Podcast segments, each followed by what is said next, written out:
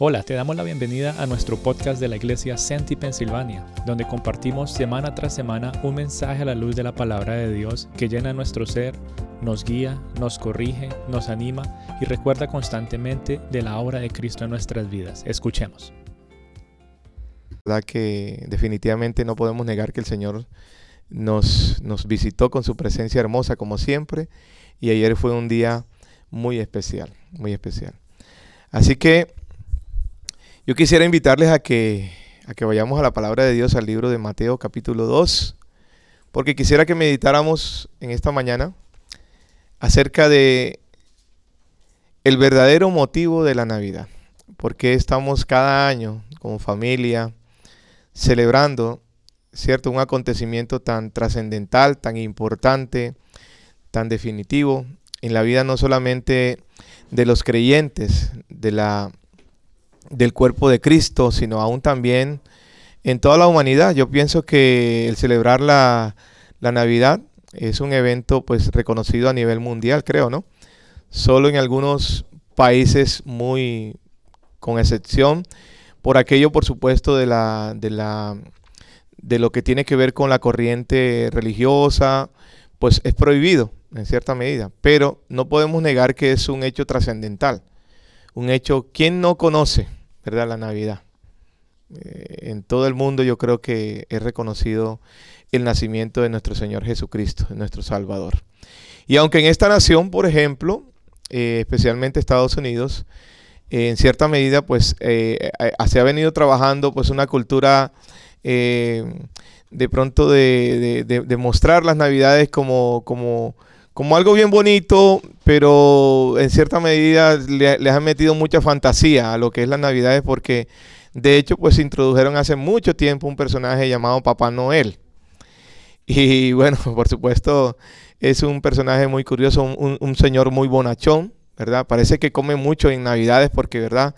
Vemos que es bastante gordito en Navidades. Pero bueno, la idea es que Papá Noel es una imagen podríamos decir que muy bonita, pero muy fantasiosa acerca de, lo que verdaderamente nosotros celebramos en Navidad. Y cuando digo celebramos, no solamente la iglesia, sino a nivel mundial. El verdadero motivo de la Navidad tiene un sentido, tiene un sentido muy profundo. Y la verdad es que eh, cuando llegan las Navidades, cuando llega el último mes del año, que es en diciembre, donde normalmente se celebra, Obviamente, de manera histórica, no está 100% comprobado si fue realmente en el mes de diciembre que se celebró el nacimiento, pero bueno, se ha tomado ya como, como algo, eh, digamos, eh, eh, histórico, no, pues se ha tomado como, como, como una, ¿cómo se llama esto? Como una costumbre, como una costumbre hacerlo cada cada mes de diciembre. Pero cada vez que llega, digamos, el mes de diciembre, cuando ya estamos cerca, ya se empiezan a, sentir, ¿verdad? el ambiente. Y vemos que nos preparamos. Bueno, las, las damitas se preparan para estrenar, estrenar porque ellas dicen que ellas no pueden repetir pinta cada, cada año, tiene que ser algo diferente. Las comidas, eh, eh, tratamos de, de buscar el mejor eh, la mejor preparación de nuestras comidas, el reunirnos en familia, el poder ver a nuestros seres queridos que hace, hace un año posiblemente de pronto no nos reunimos por cuestiones del trabajo, qué sé yo, las obligaciones y todo esto. Pero yo te quiero decir que el verdadero sentido de la Navidad no solamente se resume en eso, no solamente se resume en los regalos, no solamente se, resumen en, en, poder reunirnos en familia, de hecho el mes más concurrido de las familias es en diciembre porque es cuando tenemos las comidas y todo esto. Pero ahí no termina la Navidad, ahí no termina y tampoco comienza la Navidad. Y eso es lo que yo quiero que hablemos en, esta, en este día, de manera muy sencilla, quiero que entendamos. Dice la palabra de Dios en el libro de Mateo capítulo 2, versículo 1, quiero que leamos del versículo 1 al versículo 5. Y dice así, cuando Jesús nació en Belén de Judea en días del rey Herodes, vinieron del oriente a Jerusalén unos magos diciendo, ¿dónde está el rey de los judíos que ha nacido? Porque su estrella hemos visto en el oriente y venimos a adorarle. Oyendo esto, el rey Herodes se turbó y toda Jerusalén con él. Y convocados todos los principales sacerdotes y los escribas del pueblo les preguntó dónde había de nacer el Cristo. Ellos le dijeron, en Belén de Judea, porque así está escrito por el profeta. Vemos aquí algo bien interesante, amada familia. Herodes era el rey que estaba en ese momento gobernando toda la nación de Israel. Recordemos de que la nación de Israel estaba siendo controlada por los romanos. En cabeza del rey Herodes, él estaba dirigiendo la nación de Israel. Por supuesto, el rey Herodes era un rey de procedencia idumea, ¿verdad? Él venía de una región realmente que no era una región de Israel, por decirlo así, no era judío. Eh, su, parece, que, parece ser que su madre, su madre era, era extranjera también y su padre era como medio mezclado. Entonces nos damos cuenta de que el rey Herodes, por esa razón, por la razón de su procedencia, no era como que muy querido por la nación de Israel, por el pueblo judío específicamente. No era muy querido.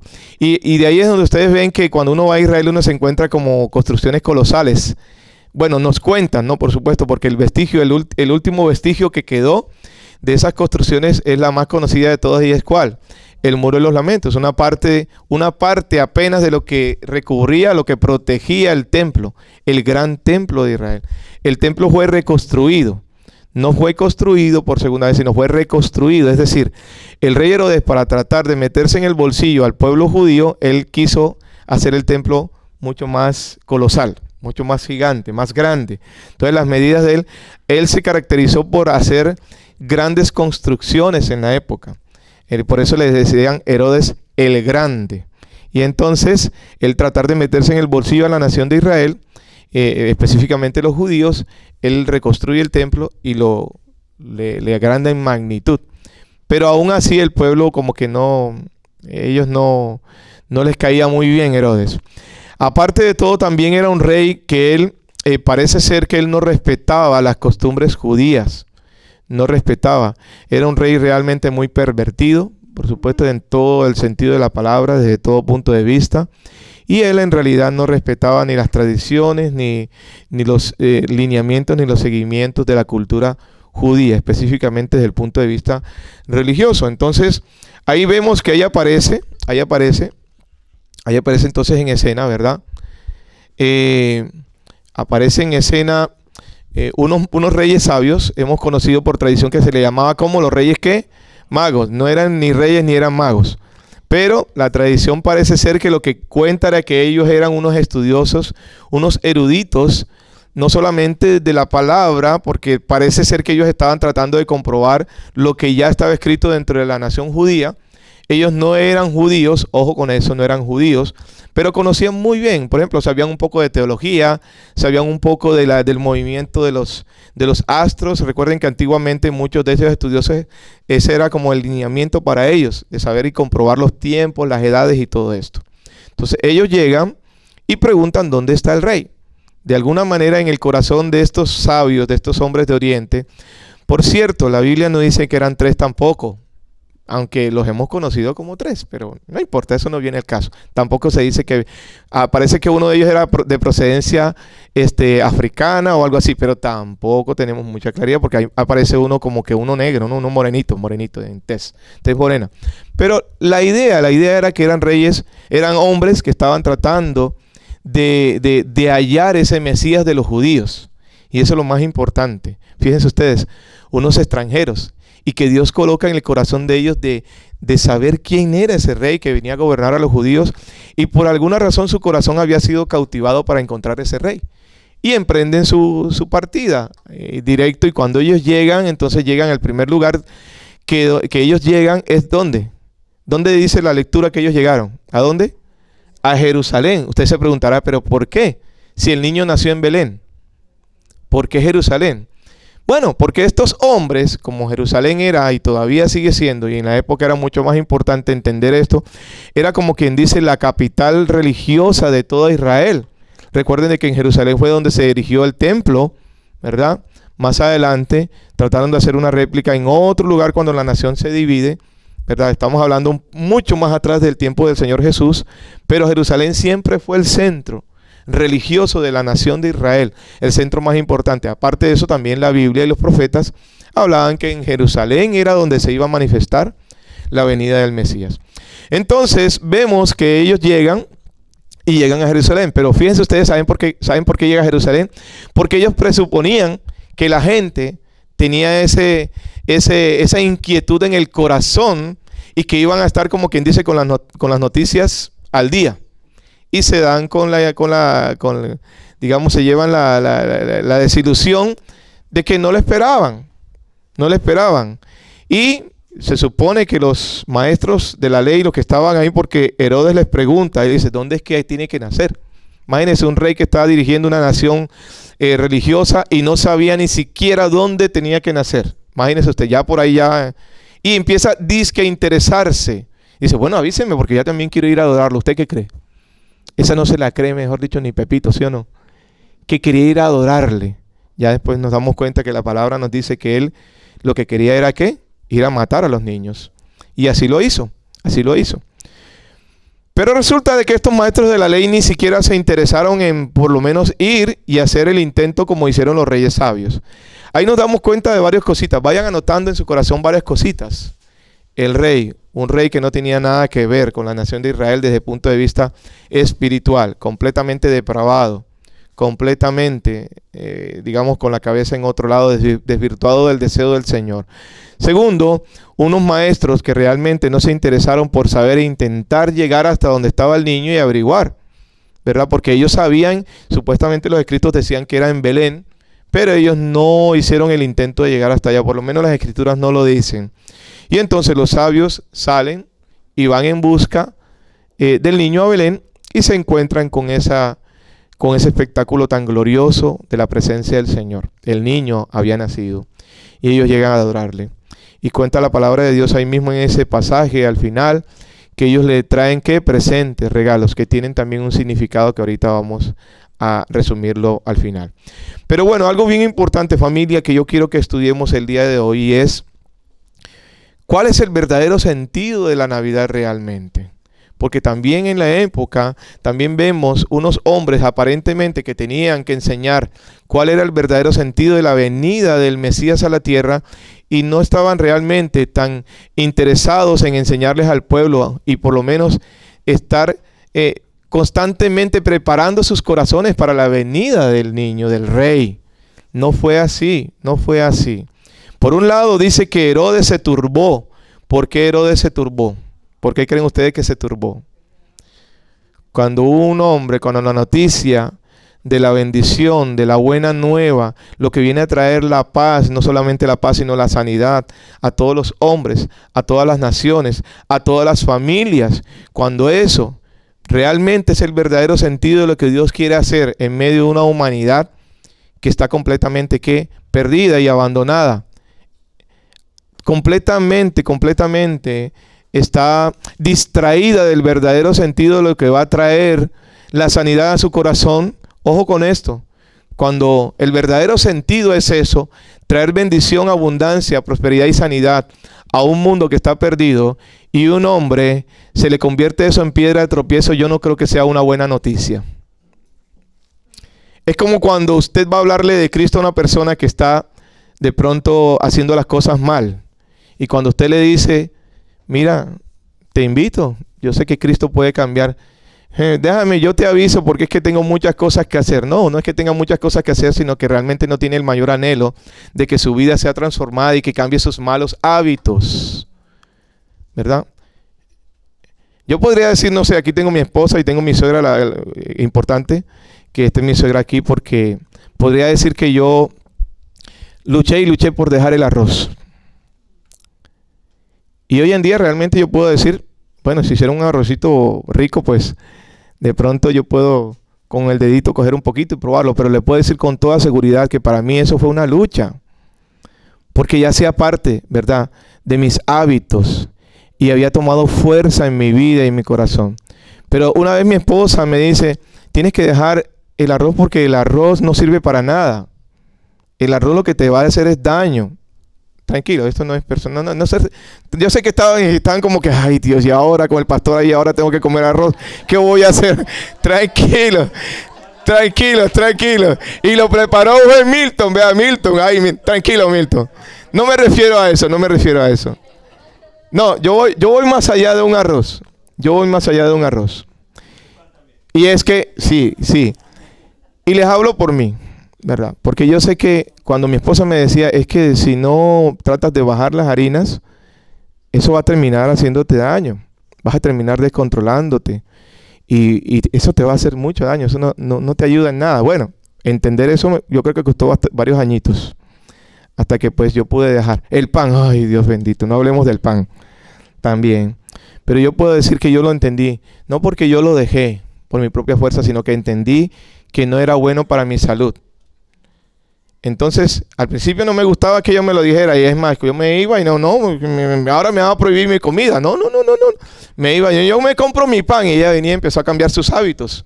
Y yo, yo dije, ve, y mi esposa ya, ¿y dónde está? No, no, me, ¿dónde está la receta? No, aquí ya no se come arroz, me decía mi esposa yo.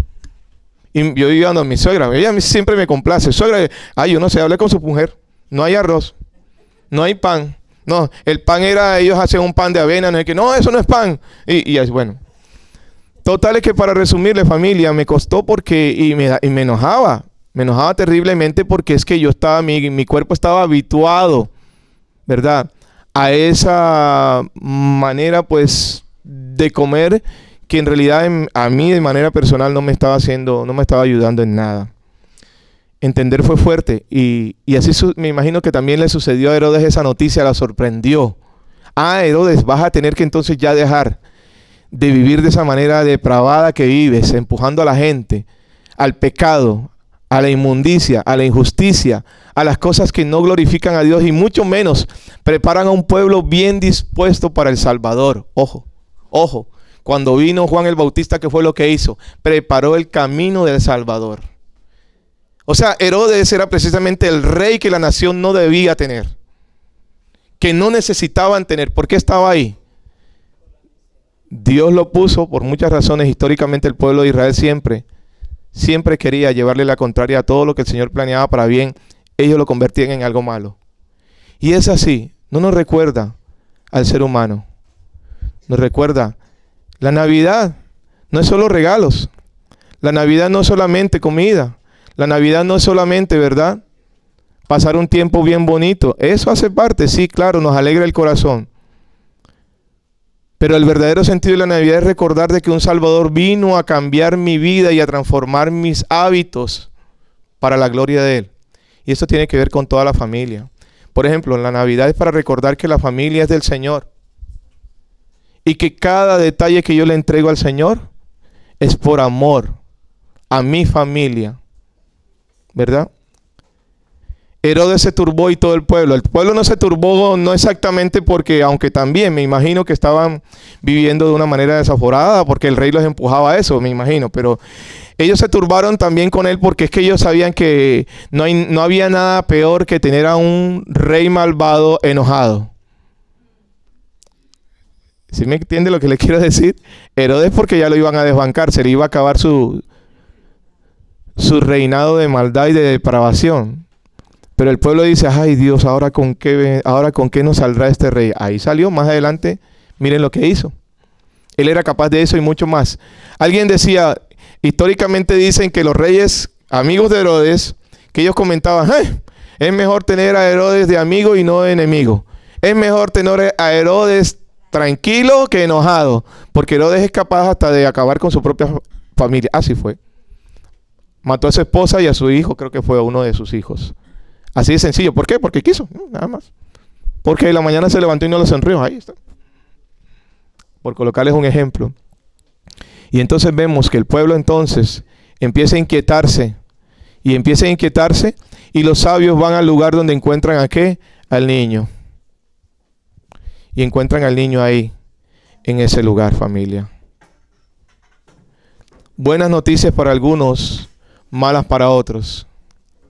La pregunta es hoy en día, y es en lo que yo quiero que vayamos ya eh, sacando una, una enseñanza para nuestra vida, familia, para nuestro corazón. Y dice aquí la palabra de Dios, quiero que vayamos otra vez al pasaje, que oyendo esto el rey Herodes se turbó y toda Jerusalén con él, y convocados todos los principales y los escribas del pueblo, les pregunta dónde viene de nacer el Cristo. Ellos le dicen, en Belén Y para allá entonces salen entonces qué? Los, los sabios. Y dice aquí en el versículo 9 del mismo capítulo de Mateo 2, dice, ellos habiendo oído al rey, ellos habiendo oído al rey, se fueron y he aquí la estrella que habían visto en el oriente iba delante de ellos hasta que llegando se detuvo sobre donde estaba el niño. Había una estrella que los estaba guiando, ¿sí? Había una estrella que estaba guiando a los, a los sabios.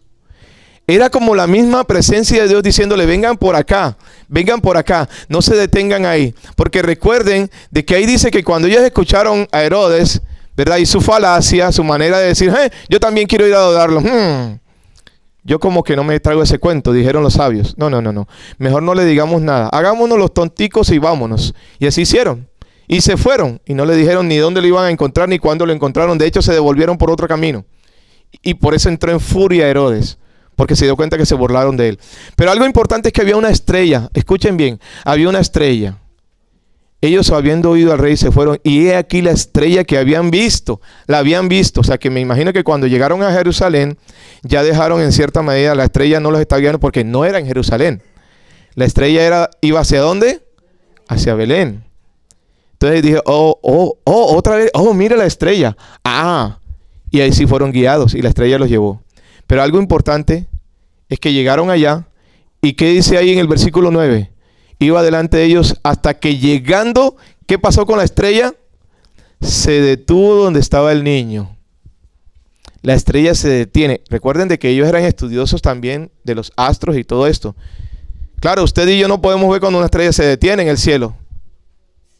Pero sí, ellos sí lo, lo sabían. Y parece que la estrella físicamente se movía. Y la estrella se detiene. La estrella los estaba guiando y la estrella se detiene. Y de ahí nunca más se vuelve a ver la estrella hablar.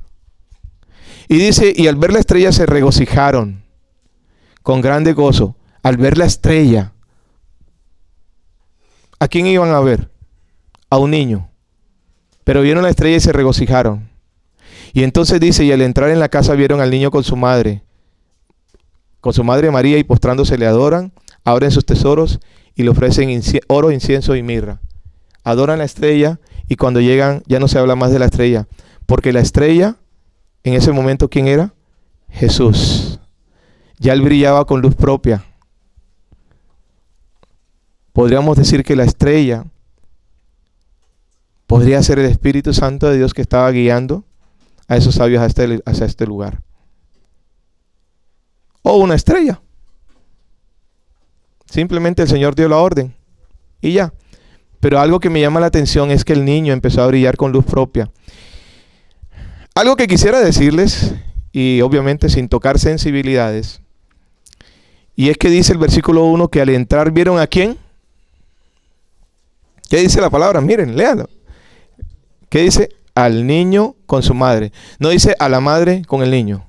Porque ellos fueron a buscar a quién? Al niño, no a la madre. Y dice que adoraron a quién?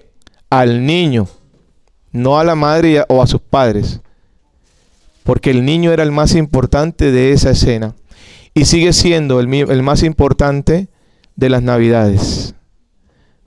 Perdonen, no quiero que se sientan defraudados, pero no es Papá Noel. Ese señor es muy, muy bonachón, muy querido, pero no. Muy linda persona, creo yo, ¿no? No lo conozco. Pero quiero decirles que el verdadero sentido de la Navidad es adorar a Jesús. Él fue el que nos trajo la salvación que el mundo necesitaba. Él fue el que trajo la salvación que Herodes rehusó. Y empezó a enojarse fuertemente porque estaba contradiciendo su vana, vacía y simple manera de vivir. Y esa estrella que guió a los sabios es la misma estrella que te guió hasta este lugar si vienes por primera vez. ¿Quién viene por primera vez? Levante la mano a este lugar por primera vez. Levante bien la mano, tranquilo. Ahí le vamos a dar doble porción de comida, ve. Ahí está.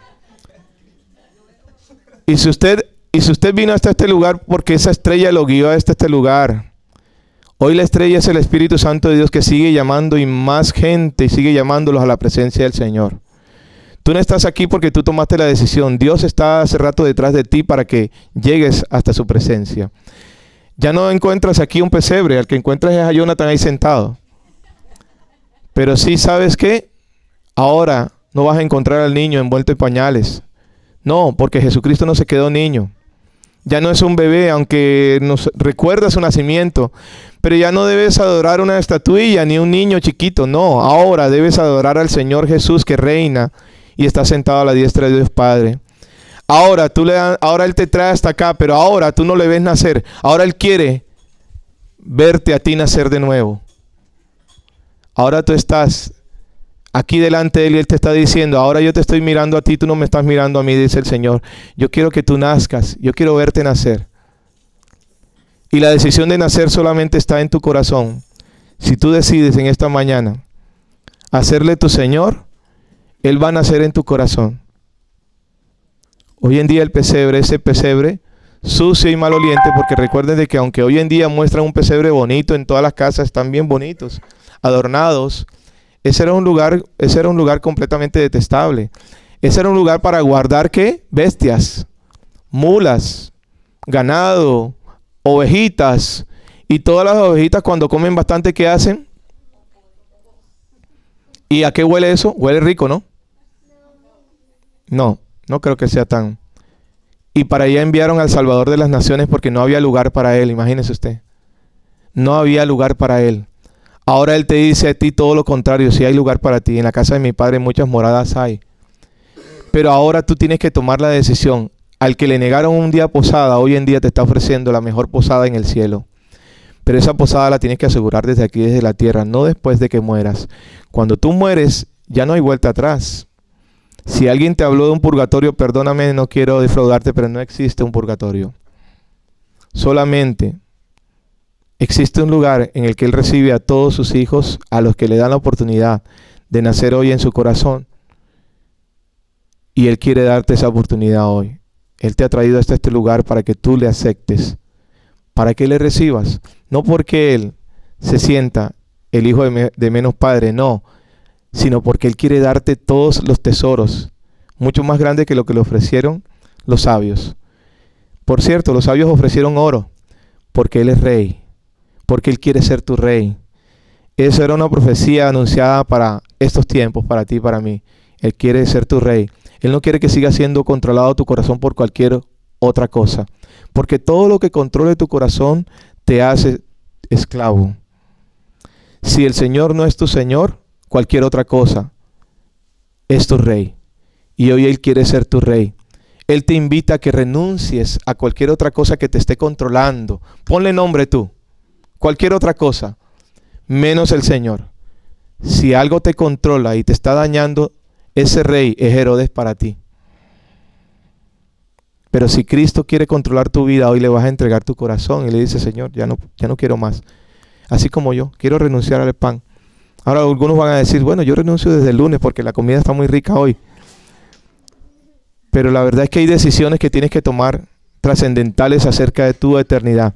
Por ejemplo, ¿has pensado ¿dónde pasarás el resto de la eternidad o dónde quieres pasar el resto de tu eternidad? ¿Has pensado que si hoy sería el último día de tu vida, ¿dónde quisieras permanecer el resto de tu eternidad? Porque aquí no se termina todo. Quien es capaz de decirle al pecado que no, es capaz de decirle al Salvador que me lleve a estar con Él. Los sabios ofrecieron mirra. Bueno, antes de mirra estaba qué? Incienso. Y eso tiene un sentido, ¿no? Por eso es que va en orden. Oro, Él es el rey. ¿Quieres que sea tu rey?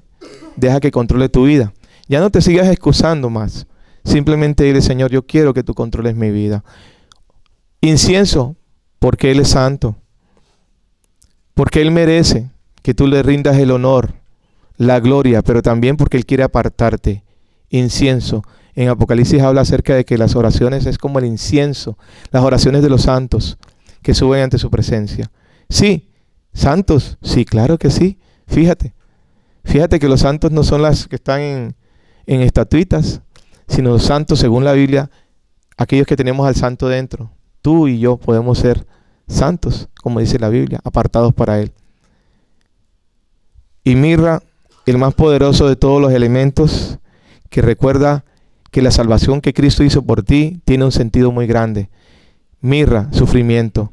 Si saben que la mirra es amarga, es una, es una sustancia muy amarga, muy amarga.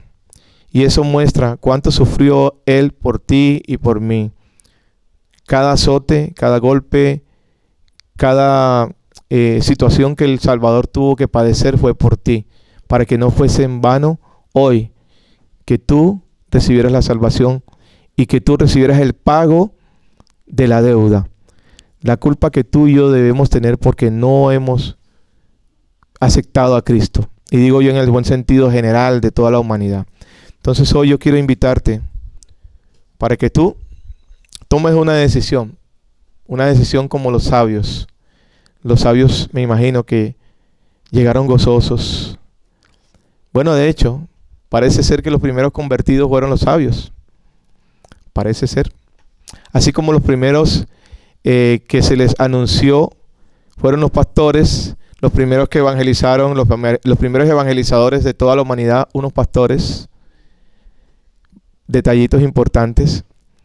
Pero también los sabios parece ser que fueron los primeros convertidos. Encontraron y ese espectáculo, aunque era niño, irradiaba la presencia de Dios. Ponte de pie, yo quiero invitarte en esta mañana Si has venido aquí a este lugar por primera vez y deseas entregarle en esta noche el mejor regalo al Señor, o sea, tu corazón, tu vida, tus pensamientos, tu familia.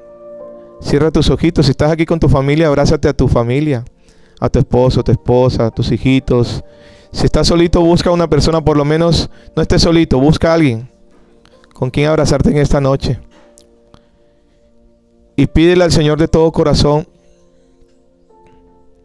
Y dile así, cerrando tus ojitos, dile Señor, yo valoro esa grande salvación. Yo la valoro, Señor. Tu propio pueblo, Señor, en la época no lo valoró, Señor, como tú esperabas.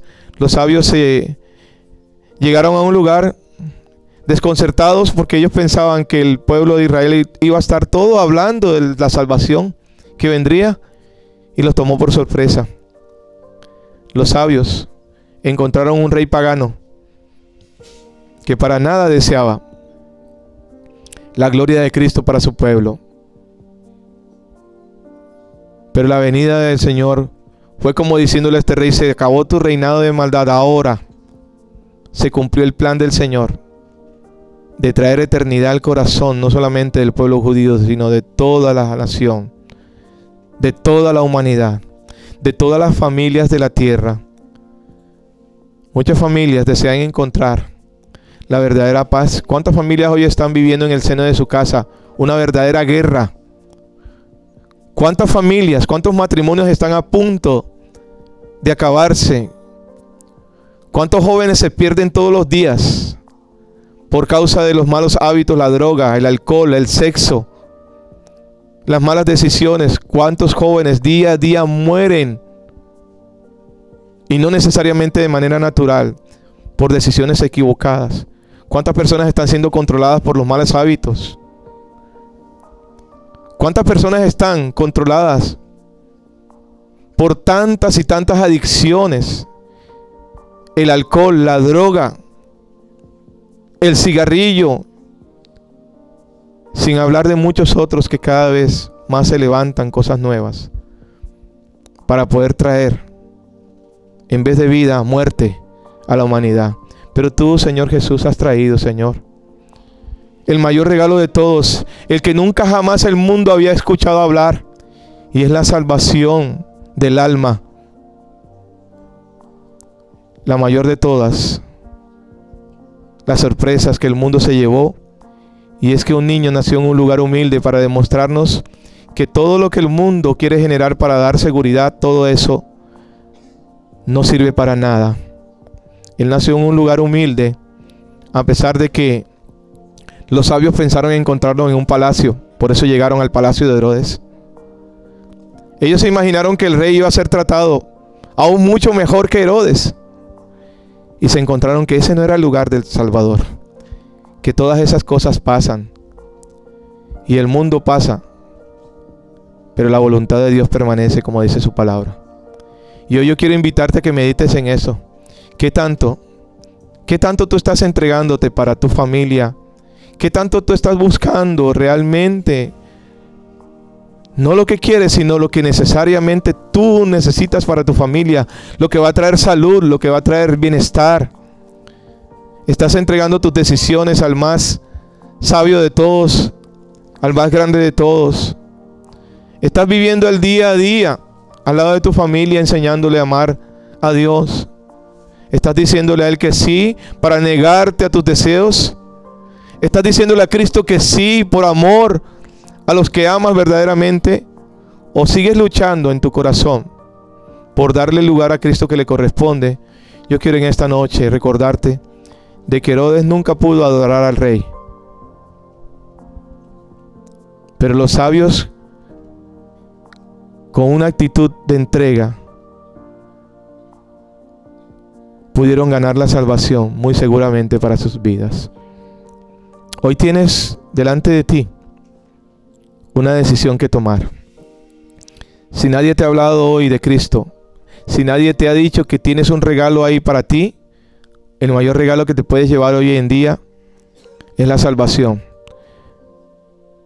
Porque si hoy fuese el último día de tu vida, sabes, sabes que tu vida va a estar al lado del Salvador. Aquel que nació en ese pesebre va a estar contigo por toda una eternidad. Por eso es importante que hoy tú le digas a Él que estás en este lugar para tomar una decisión trascendental. Y es entregarle su vida. Yo te pido que si deseas hacerlo así en este día, repite conmigo esta oración y dile, Señor Jesucristo, yo te necesito. Reconozco que tú moriste por mí en la cruz. Te pido ahora que entres a mi vida y hagas de mí la persona que tú quieres que yo sea. Te doy gracias por perdonar mis pecados, por sanar mis heridas. Te doy gracias por tomar en cuenta mi nombre y anotarlo en el libro de la vida como dice tu palabra. Gracias por darme la salvación que tanto necesitaba. Desde hoy en adelante, dile así, desde hoy en adelante, decido confiar en Jesucristo como mi Señor y mi Salvador. Padre, yo te doy gracias, Señor, por una y cada una de las familias que están aquí en este lugar, Señor. Que tu luz, la luz de Cristo, que tu estrella que les ha guiado hasta este lugar, Señor, desde hoy en adelante, Señor, habite en medio de sus corazones. Y hoy en día, a diferencia de ese pesebre, de ese lugar, de ese establo, de ese cochinero de animales, a diferencia hoy, sus corazones sean ese templo hermoso, adornado con la presencia del Señor. Desde hoy en adelante, Señor, sus vidas, sus preciosas vidas sean, Señor, ese altar que tú escogiste para morar en ellos, Señor.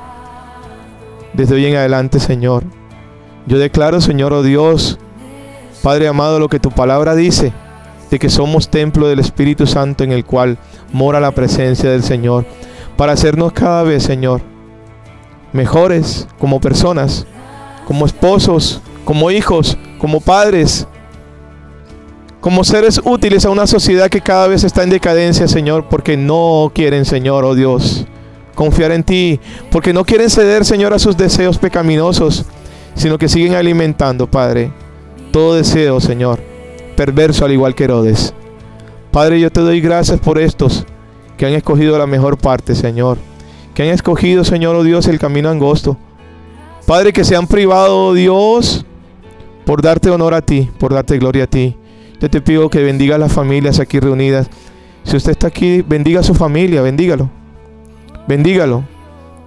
Bendígalo de una manera especial y dígale, Señor, bendice mi familia. Guárdales del mal, Señor. Guárdales, oh Dios, de todo aquello, Señor, que haga tropezar mi familia. Guarda mis hijos. Ora por tus hijos. Ora porque día a día los jóvenes se pierden en una humanidad completamente extraviada. Y hoy tú tienes la oportunidad de presentarlos ante el Señor y decir, Señor, guárdales. Guárdale, Señor, para que sus corazones no se desvíen, sino al contrario, Señor, aprendan a amarte, aprendan a caminar de tu mano, Señor. Para que una Navidad como hoy, cada Navidad que pase, si tú nos das vida, Señor, podamos recordar cada Navidad, Señor, oh Dios, que tú trajiste una salvación muy preciosa para mi vida hace mucho tiempo. Yo la valoro, la acepto, la recibo porque no he hecho nada, Señor, absolutamente nada por obtenerla. Tú lo hiciste todo por mí y hoy solamente me, me basta decirte gracias, Señor. Gracias, gracias. Dele gracias a Dios.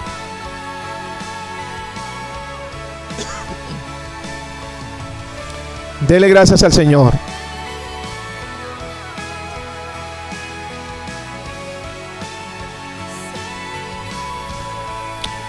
Dele gracias al Rey y dígale, Señor, gracias por bendecir mi familia.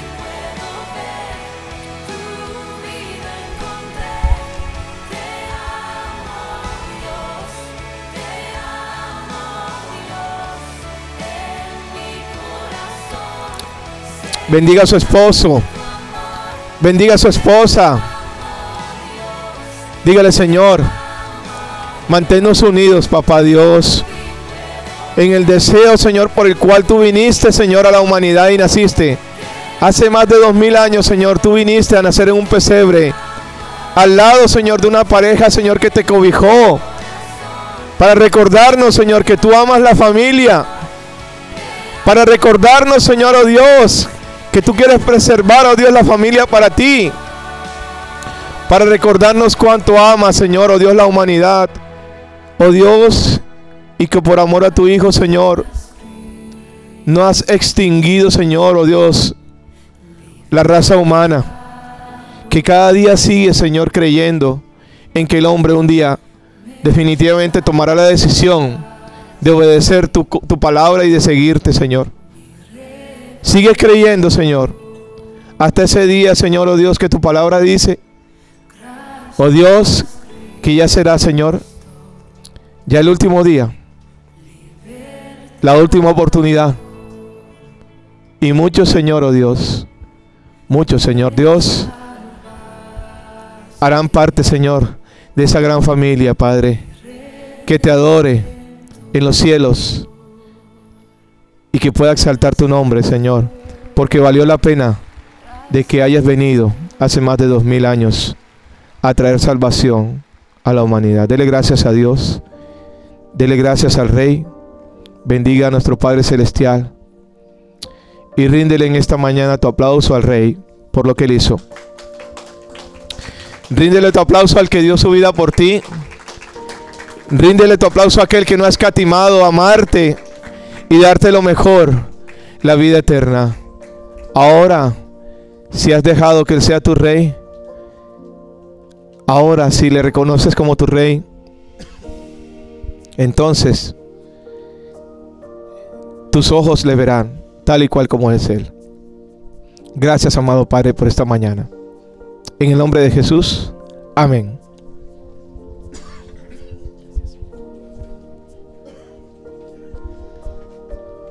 Den un abracito al que está al lado. Y bienvenidos, bienvenidos a casa. De verdad que bonito verlos aquí todos reunidos.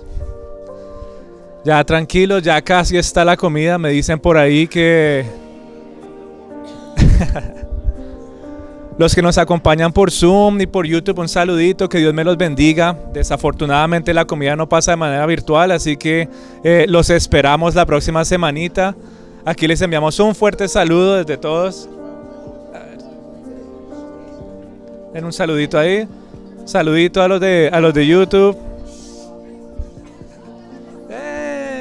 Que Dios me los bendiga y un fuerte abrazo para todos. Bye bye.